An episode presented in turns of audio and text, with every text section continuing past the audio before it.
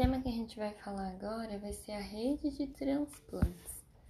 Então, o, o transplante de órgãos, a gente tem que definir alguns conceitos com relação ao doador. Existe o conceito de doador possível, potencial doador, doador elegível e doador efetivo. Quem que é o doador possível? É aquele paciente que apresenta uma lesão encefálica grave e que necessita de ventilação mecânica. O potencial doador é aquele que iniciou o protocolo da morte encefálica. O doador elegível é aquele que confirmou o diagnóstico de morte encefálica e não apresenta aparentemente contraindicações para doação de órgãos. E o doador efetivo é aquele que já está lá no centro cirúrgico iniciando a operação para retirada de órgãos e tecidos. Lembrando que abaixo dos 50 anos, basicamente você pode doar, pode ter a doação de todos os órgãos e tecidos, praticamente. Já com relação aos doadores acima dos 50 anos, só poderão ser doados fígado, rins, córneas ou válvulas cardíacas. O período ideal para retirada de todos os órgãos é de 6 horas. As etapas, então, do processo envolvem a identificação do paciente que tenha critérios clínicos de morte encefálica, você fazer esse diagnóstico e aí notificar.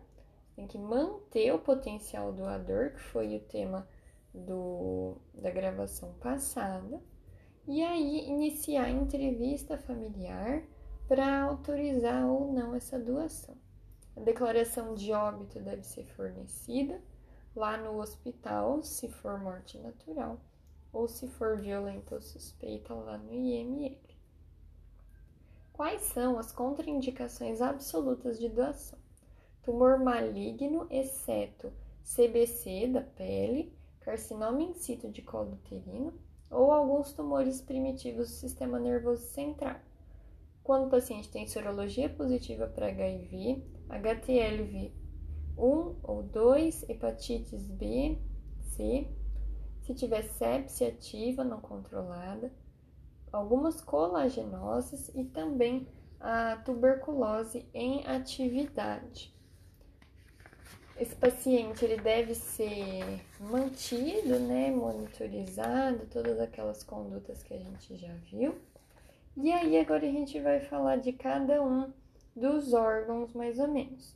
O coração deve ser administrado antibiótico de largo espectro, amitilprednisolona, igual a gente viu em altas doses, controlar a hipotermia, a volemia, corrigir alterações respiratórias, metabólicas, corrigir a anemia, fazer transfusão se hemoglobina abaixo de 7 ou se tiver instável, abaixo de 10 corrigir o diabetes insípido, administrar hormônio antitireoidiano. O coração doador tem que ter menos de 50 anos e ele sempre vai fazer um ecocardiograma. Com relação à retirada dos pulmões, fazer aquela ventilação pro protetora, manter uma PIP mais ou menos de 5, a pressão no tubo, do balonete do tubo orotraqueal mantida entre 15 e 20 centímetros de doador tem que ser até 40 anos de idade, sempre fazer uma broncoscopia antes. Para retirada de fígado, você tem que fazer metilprednisolona, sempre antibiótico profilático também, como a cefalotina. O pâncreas. A expansão volêmica deve ser feita preferencialmente através de colóides. Monitorizar bastante a glicemia capilar de duas é, a, de duas em duas horas. E aí você vai manter os, o controle glicêmico, idealmente inferior a 150. O intestino. Uma particularidade é que nós temos que verificar a sorologia para citomegalovírus quando a gente vai fazer retirada do intestino.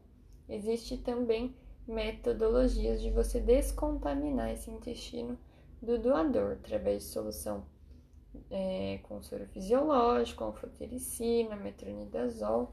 Então, são todos antibióticos, então, para essa descontaminação.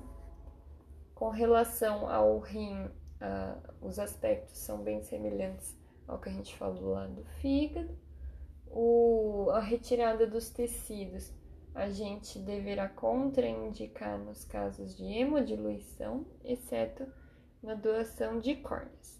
Agora vem uma parte super importante que é a sequência de atuação das equipes. Então, como que a gente vai fazer a priorização de qual órgão deve ser retirado primeiro? A gente vai decorar o mnemônico, digamos assim, uma macetezinho. CPF, PIRE, então P-I-R-E, P-C. CPF, PIRE, P-C. Então, primeiro C. O C é de coração, é o que tem que sair primeiro, prioridade.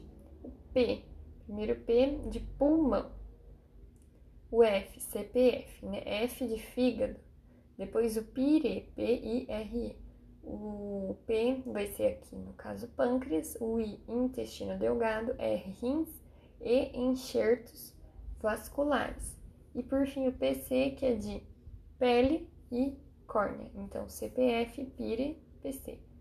Coração, pulmão, fígado, pâncreas, intestino delgado, rim, enxertos vasculares é, pele e por fim o último são as córneas. Quando a gente tem o, o, doador acima de 50 anos, né, igual eu tinha falado, ele não doa coração, mas ele pode doar válvula, e aí as válvulas cardíacas elas entram junto com a classificação de pele e outros tecidos. Outra característica importante é a gente saber os tempos de isquemia. Primeiro de tudo, o que, que é o tempo de isquemia? Tem o tempo de isquemia total e tem o isquemia quente e fria. O que, que é a isquemia total?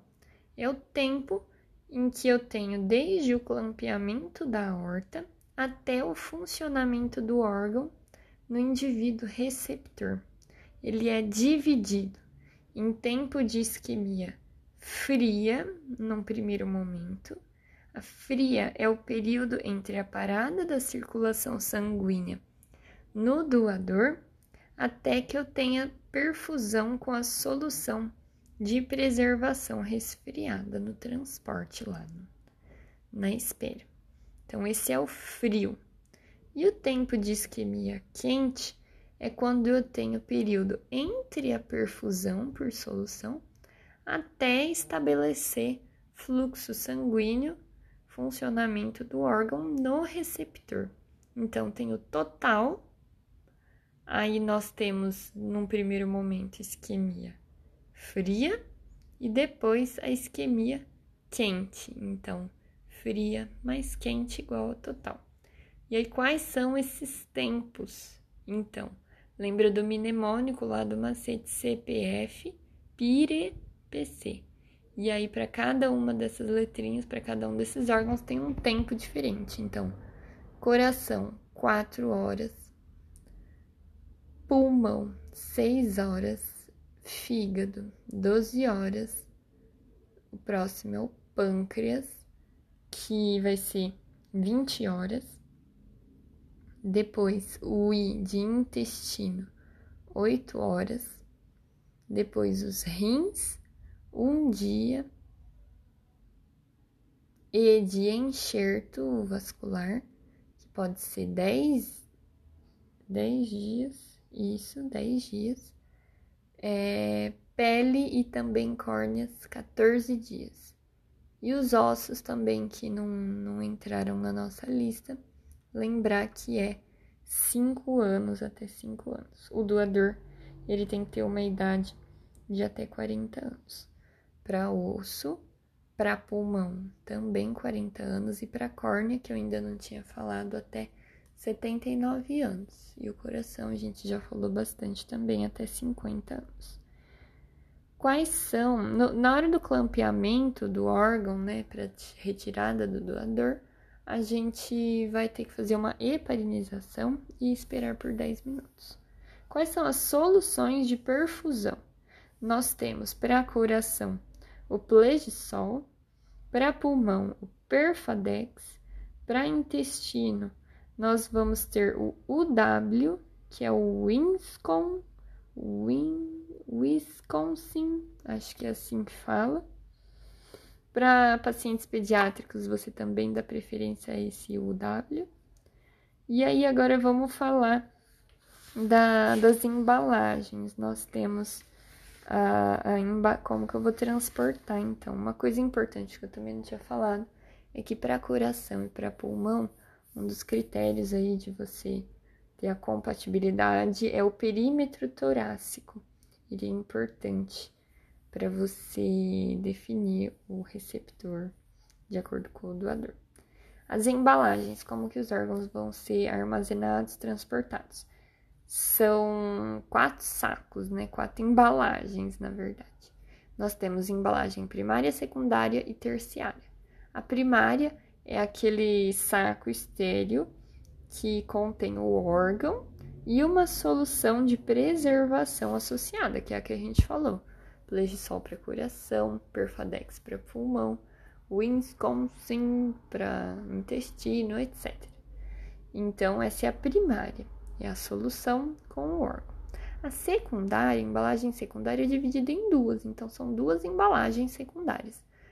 Aqui vem, logo depois da primária, ela tem líquido, ela tem uma solução estéreo e ela vai envolver então a embalagem primária. A segunda embalagem secundária, ela não tem líquido, então ela é vazia, é só mais um saco. E a embalagem terciária, por fim, é a caixa térmica. Ela tem gelo e é mantida a zero graus Celsius. Isso é importante a gente saber, então, que são essas embalagens. Com relação a transplante do fígado, a lista de espera é baseada no, nos critérios MELD o doador de pâncreas, esses detalhes são importantes. Ó, o doador, ele deve ter até 45 anos, não pode ter diabetes, ele não pode ter histórico de diabetes na família, nem em primeiro nem em segundo grau, e ele não pode ter mais de 5 dias de ventilação mecânica, ele tem que ter menos de 5 dias de intubação orotraqueal. São todos aspectos importantes do doador de pâncreas. Para os rins, para a doação do rim, existe um teste que é a prova cruzada. Eu vou fazer uma reação entre doador e receptor para detectar presença de anticorpos anti-HLA. Se positivo, ele vai contraindicar o transplante para aquele receptor específico, porque se for transplantado, o risco de rejeição ele é muito grande. Para fila de espera de transplante renal, a idade é o critério de desempate e essa priorização vale por 30 dias. Com relação à córnea, a gente já falou, né, que é até 79 anos que o doador pode ter. Lembrar que ele deve ser irrigado esse globo ocular com solução contendo antibiótico cloranfenicol. E também, é, para a gente terminar, o doador de órgãos ele deve ter o, o fechamento, né? então ele deve ter ser reconstruído, digamos assim, como se estivesse intacto. É uma exigência legal e também um dever ético promover o fechamento do doador.